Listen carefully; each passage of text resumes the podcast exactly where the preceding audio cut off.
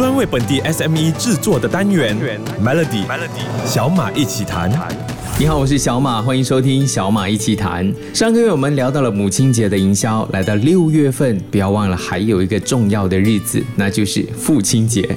很多人都说母亲节声势浩大，每年的父亲节相比之下呢，就安静很多。或许这和传统印象里的父亲、爸爸的形象有一些相似，就是感觉都沉默寡言，比较内敛深沉。但是身为商家的你，也千万不要忘了，在这个节庆日子期间呢，借这个机会推推。自己的销售量和母亲节相比呢，其实父亲节的档期相较之下时间比较短。就像上次提到的，五月的母亲节呢，寻找礼物的热潮从四月头就开始了。但是母亲节结束之后呢，很多消费者可能还会缓一缓，才开始找父亲节的礼物。根据美国零售联合会年度调查指出，美国消费者有望在今年的父亲节上花费超过两百亿美元来购买礼物和其他的物品。不过，很多人常常觉得买礼物给爸爸比买礼留给妈妈更难，这可能牵涉到嗯爸爸的性格。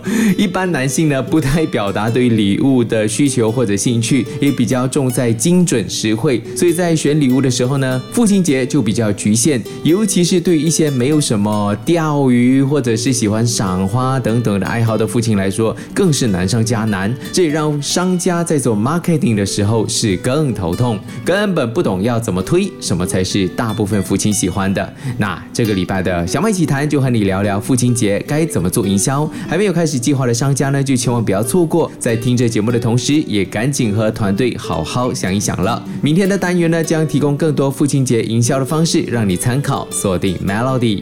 现在做营销呢，免不了在各大社交平台上下手，尤其是节庆期间，这些平台的热门话题几乎都会迅速创新高。以 TikTok 作为一个例子，根据数据显示呢，#Hashtag Happy Father's Day 话题相关内容在去年的父亲节前，没错，是父亲节前就已经达到三十五亿次的浏览。#Hashtag Father's Day 的话题内容产生了四十七亿次的浏览量。商家们都在制造好内容，好的内容呢需要。理想的渠道打通市场，一些优质的广告产品可以让有创意的品牌内容快速有效的展现在广大用户的视野当中。我们再拿 TikTok 做例子，二零二一年父亲节期间，手工珠宝品牌 Mica 在 TikTok 投放的一则视频广告，这一支创意主题的影片是可以为消费者在项链上定制化雕刻人名。这么做呢，是鼓励大家在父亲节送礼。这则广告投放之后呢，营销的转化率比淡季提高了百分之。五十二。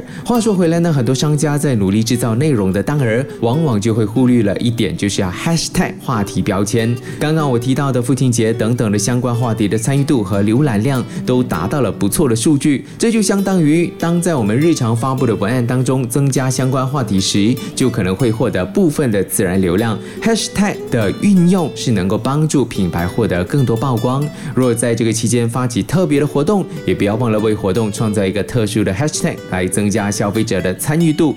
顺带一提哦，不要以为使用 hashtag 就可以提高曝光率，就疯狂的写一堆。不同的平台对 hashtag 的最佳数量也有不同的标准。根据我们的实践经验呢，在 TikTok 放五个 hashtag 是相对比较合适的，三个也比较常见。那 Instagram 一般五到十个效果比较好，在 Twitter 上就不建议使用三个或以上，越精准越好。明天的小美集团继续和你聊聊父亲节营销，锁定 Melody。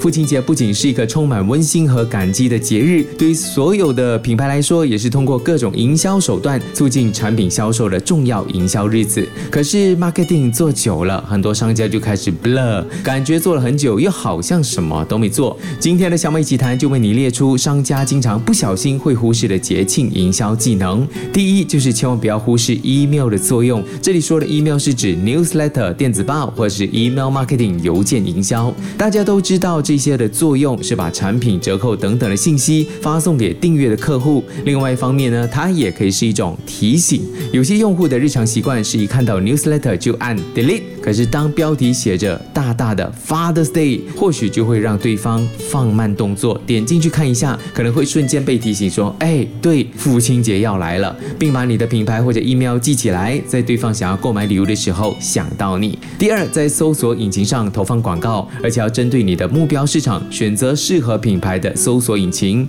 我举个例子，你的目标市场是马来西亚，那马来西亚最 top 的搜索引擎就是 Google。可是当你的市场是中国的话，搜索引擎就不一样了。一般上，用户通过关键词搜索的时候，耐心程度只会到网站搜索排名的第一面，或者大约前十个网站。往往第一页呢就已经有好几个广告网址了。所以越是名列前茅的网站，用户到访的可能性就越大。第三，优化客户体验。无论你的内容吸引多少消费者，可是当支付方式麻烦、物流和客服回复太慢，再好的产品也会很快的失去买家。所以商家都应该在客户体验上发力，选择消费者信任的支付方式、便捷快速的物流派送服务等等。这些方式不只是在接下来的父亲节可以运用，其他的节日甚至是平常天都应该牢牢记住。明天呢，继续和我小马一起谈。我想前一阵子大家都在过母亲节，每当来到母亲节、父亲节这种有关亲情的节日，很多的商家都会选择情感营销来冲一波流量。情感是人类本质上的弱点，确实没错。可是真正能够选对情感主张的品牌是少之又少。很多的商家刻意追求煽情，反而让人觉得哇很油啊，很反感。二零一九年的父亲节，男士个人护理品牌 Dollar Chef Club 就推出了一部关于父亲肚腩的广告影片。影片中呢，没有一味的塑造完美的父亲形象，反而是把大部分中年父亲的样貌暴露出来，包括了身材发福、发际线往后移，主要表达的就是即使这样不完美的爸爸，依然是可亲可敬的。这支影片呢，就成功引起了消费者的关注，戳中子女的是因为够真实。每个人的父亲个性、外表都不同，但谁的父亲当年？不就是一个非常好的美少年吗？谁的父亲不是在岁月下变了模样？真正有价值的情感营销，绝对不是煽情，而是真实，这才是最动人的。而另外一个让人感到纳闷的就是，很多品牌会出品一些宣教类的情感营销，像是父亲节把父亲背负家庭的辛苦放太大，但是没有帮助到消费者解决实际问题。这种影片内容看了是很感动啦，但这是自我感动，还是真的有感动到消费者？品牌。存在的意义并不是要说教，更不是要去创造和品牌无关的情感价值。真正要做的是尊重消费者的需求，尊重消费者自己的情感，而不是品牌方赋予消费者的情感。听起来好像你会觉得有点深吗？但是欢迎大家到 Short S Y O K Short 来重听，再好好的消化。想要情感来做营销，当然可以，但千万不要用力过度。明天的 Melody 依然有小马一起谈。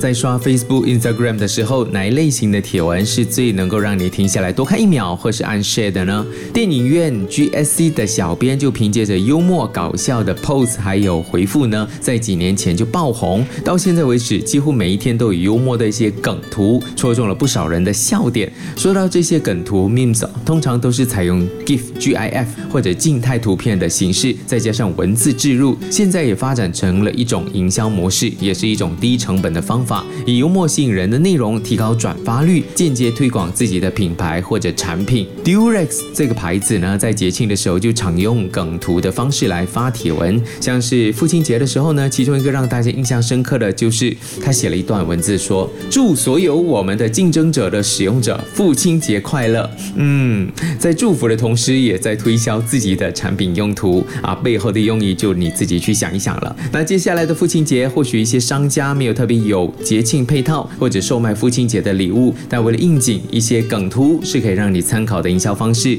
想想父亲节和你的品牌或者旗下的产品可以怎么做个 connection 连接。当然，知道怎么制作 memes 还不够哦。如果想要顺利做好一些品牌营销，那你还需要让你的梗图还有你的品牌保持一致性。毕竟搞笑通常是带有讽刺、社会评论或者怀旧的手法，一不小心就会让人感到反感。千万不要惹怒或者得罪任何一个群体，更不要去碰到法律的边界。这个礼拜的小马一起谈就为你提供了几个父亲节可以运作的营销方式。想要重听或者了解更多，欢迎去到 SYOK Show 来收听。我是小马，我们下个礼礼拜再聊。也预祝全天下的爸爸父亲节快乐。